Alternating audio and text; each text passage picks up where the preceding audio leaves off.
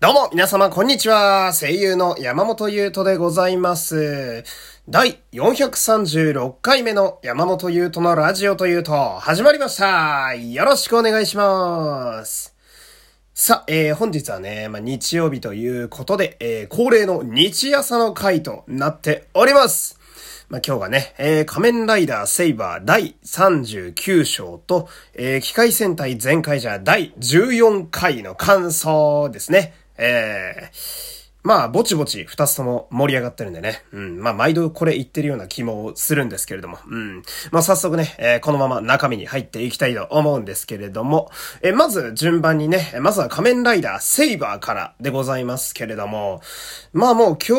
日喋るべきは、やっぱ、やっと現れた最終フォーム、最強フォームとも言うのかなうん。仮面ライダークロスセイバーというね。うん。文字通り一番強いであろう、えーセイバーの姿が、えーやっと今日お披露目になったというね。うん。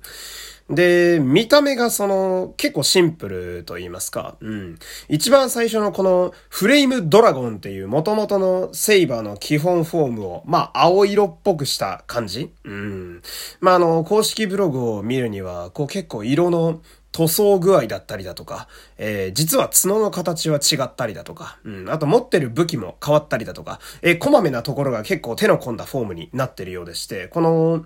珍しいんですよね、結構全部乗せフォームと言いますか、えー恒例のてんこ盛りってね、あの、電王以降よく言われるようになりましたが、あの、今まで、えー使ってきた武器が全部乗ってたりだとか、えすべての属性が使えたりだとか、うん、まあ、主人公の最強フォームあるあるみたいな感じですね。うん。すべての能力が使えるみたいな。まあ、これを結構全部乗せとか言ったりするんですけど、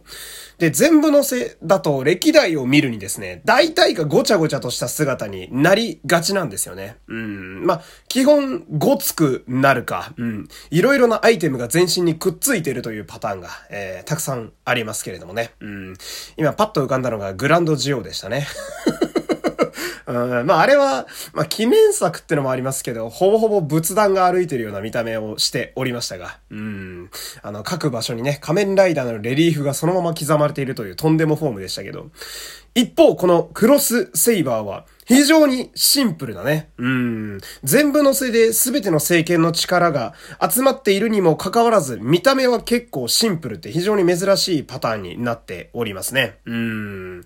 で、その、なんだろうな、私はこれ、クロスセイバーのね、あの、前座のために全員が集まったわけじゃないですか。政権を持ってるメンバーが。なんなら、ケントもエスパーダの剣を持っていたし、ケントの親父さんも、まあ、唐突でしたけど、急に出てきて、うん、カリバーの剣を持ってみたいな。いや、あの次回予告を見せられたら、普通はね、最強フォームちゃうというよりは、なんだろう、全員で、変身するんちゃうかって思ったりなんかするわけなんだけど、全員で感染してましたね。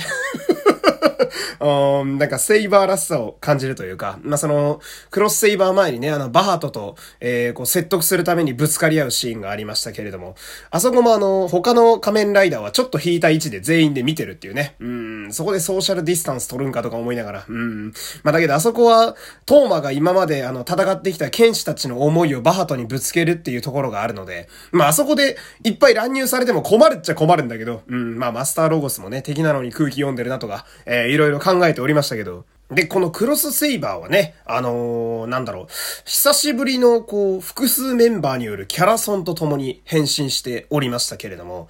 まあ、その、役者さんに歌わせるっていうのは、まあ、仮面ライダーの中でも長年ある文化でございましてね。うん。まあ龍騎とかぐらいからあるのかな。アギトとかにもあったような、ないような、ちょっと微妙な記憶がわかんないですけど、まあ、あの、い一人に歌わせるって結構あるんですよね。ジオとかでも、あの、メンバーが全員歌ってましたけど、だけど、複数の、えー味方仮面ライダーによって歌うキャラソンっていうのは多分ドライブぐらい以来な気がするんですよ。スピニングホイールっていうね、竹内涼真さん、稲葉優さん、加藤の太閤さんで歌ってるあれ以来だった気がするんですけど、まあ、やっぱ非常に盛り上がりますよね。うん。で、やっぱタイミングがストーリーうまく噛み合ってるなって思ったのが、ケントが、まあ親父さんの説得もあって味方側に戻ってきてくれた。このタイミングで、ケントも加えた3人で歌わせるっていうのは非常にいい感じやなと。うん。で、その3人の思いも乗せつつ、こう、クロスセイバーというのは出てくるわけなんだけど、あの、変身の、まあ音声も結構豪華でね。うん。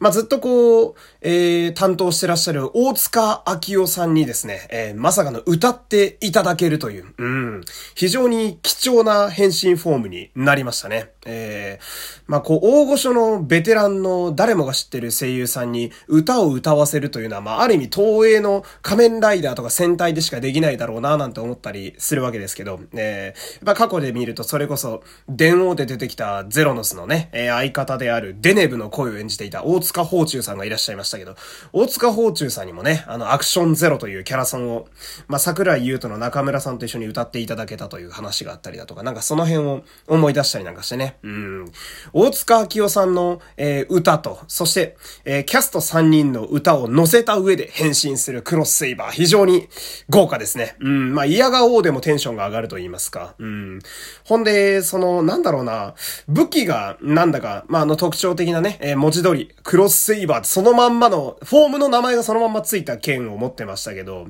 あの、こう、刃にね、こう、なぞるように動かせるパーツがついてるっていうのが、なんかね、ザンバットソードみたいやなって、ザンバットソードって、えー、仮面ライダー牙のエンペラーフォームの最強武器であったんですけど、こう、刃をすり合わせて動かすことによってエネルギーが溜まったり強くなったりするっていう武器で。まあ、今回だと、あれはあの、本をリードするっていうシステムがね、セイバーにはありまして、聖剣に本をかざすことによって、こう、必殺技が出せたりするんですけど、そこの応用ですよね。だから、塚をガガガって動かすことによって、で今まで使ってきた聖剣とか属性を全部出すことができる。まさに最強フォーム。うん、非常に上がりましたね。うん。で、CG 映えも素晴らしいですね。やっぱ味方たちが使ってた聖剣をバンバン召喚して攻撃するんで、まあ圧倒的にこれは強いなっていうのがわかると言いますかね。うん。映像でもこう、強いんやろうなっていう説得力がすごいあったのが印象的でしたね。ほんで、仮面ライダーセイバー自体は炎の剣士とよく言われますけど、最初のフレイムドラゴンが赤いモチーフね、まあ、炎の一番わかりやすいモチーフ赤色で、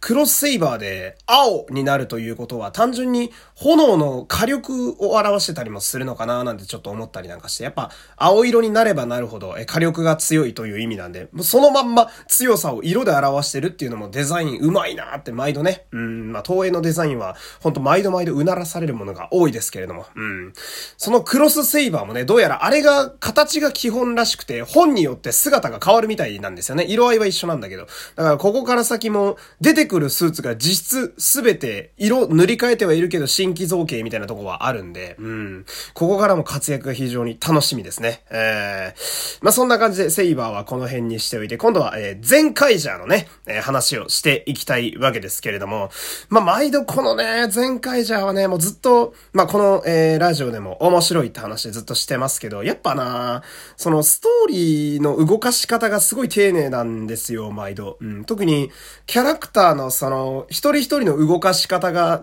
毎回違和感がないっていうか、なんか、え、なんでってなるところがほぼないのが、やっぱ前回じゃってすごい丁寧にできてるなと思って、まあ、今回で言うとその、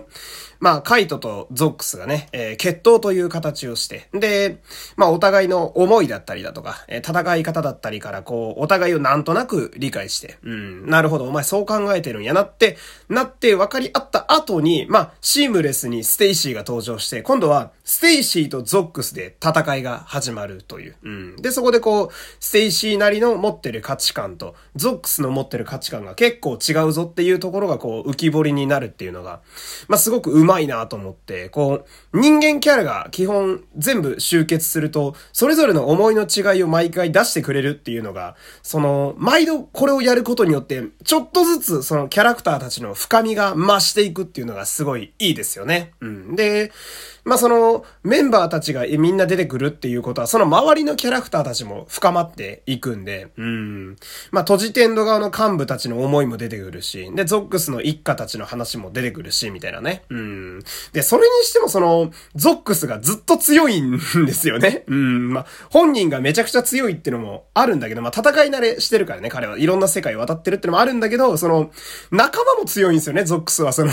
フリントとかの妹もそうだし、カッタナーとかも強いっていう。だから、なんだろう、ゾックスの一家って本人も強いんだけど、みんな戦えるっていうのがすごいでかいから、なんか、基本あんまりピンチにならないっていうね。うん、なんか、こう、ずっと追加戦士補正がついたまんままだ残ってるんで、非常に、まあ、手強いキャラになってるわけですけど。で、その、対照的に、その、補正がとっくになくなって、逆にぼっち、ずっとぼっちっていう、うん、ステイシーがなんか毎回痛い目に遭ってるのがちょっとかわいそうでもあり、そのゾックスとえらい対照的に描かれてるななんて思ったりするわけなんだけど、まあ、今週もその、撤退というか、えー、負けてしまって、しかもあの、バトルシーザーロボっていうめっちゃかっこいいステイシー専用のね、あのロボットも爆破されてしまって、もう散々なわけだけど、ステイシー君って。うん、あの、大体、あ、戦う相手がゾックスの時が多いんで、大体負けちゃうんだけど、だけどその、すごいこう、かっこいい人というか、えー、顔のいい方が、悔しそうにボロボロになりながら、どこかに撤退していくっていうのを見てると、あー、特撮見てるなーってなるんですよね。あ、これ、毎年見てるわ、俺ってなるっていう、なんか謎の安心感があるというか、うん。でもまあ、ステイシー君は、あのー、その、いろいろこう、ギャグにもね、うん、シリアスにも振れる、こう、ゼンカイジャーのメンバーの中で、唯一シリアスだけをずっと担当してるっていうのが あるので、うん、まあ今んとこずっとこんな感じになってしまうのかなっていうのは思ったりもするわけなんだけど、だけどその、見どころとしては、ステイシーもゾックスも出てくるたびに必ずキャラが深まっては話が終わっていくんですよ。うん。まあ、出番が少なくても、そういう思いを持って戦いに臨んでるんだなってのは分かったりはするんで、うん。まだ大丈夫。まだ大丈夫。あと、ステイシーやっぱデザインがすごいいいから、うん。変身するときに自分の手に弾丸ぶっ放して DNA が組み込まれて変身とか、センスのある、こう、演出にはすごい恵まれてるんですよ、彼は。まだまだちょっと見ていきたいなと。えー、ついついこう、毎回負けてしまうから、ステイシー君にばっかり感情移入してしまうっていうね。まあ、とにかく全体的にやっぱゼンカイジャー恵まれてて面白いなという、えー、そういう感じでね、えー、今日は締めたいと思います。え今日も最後までお付き合いありがとうございました。山本優斗でした。また明日。さよなら。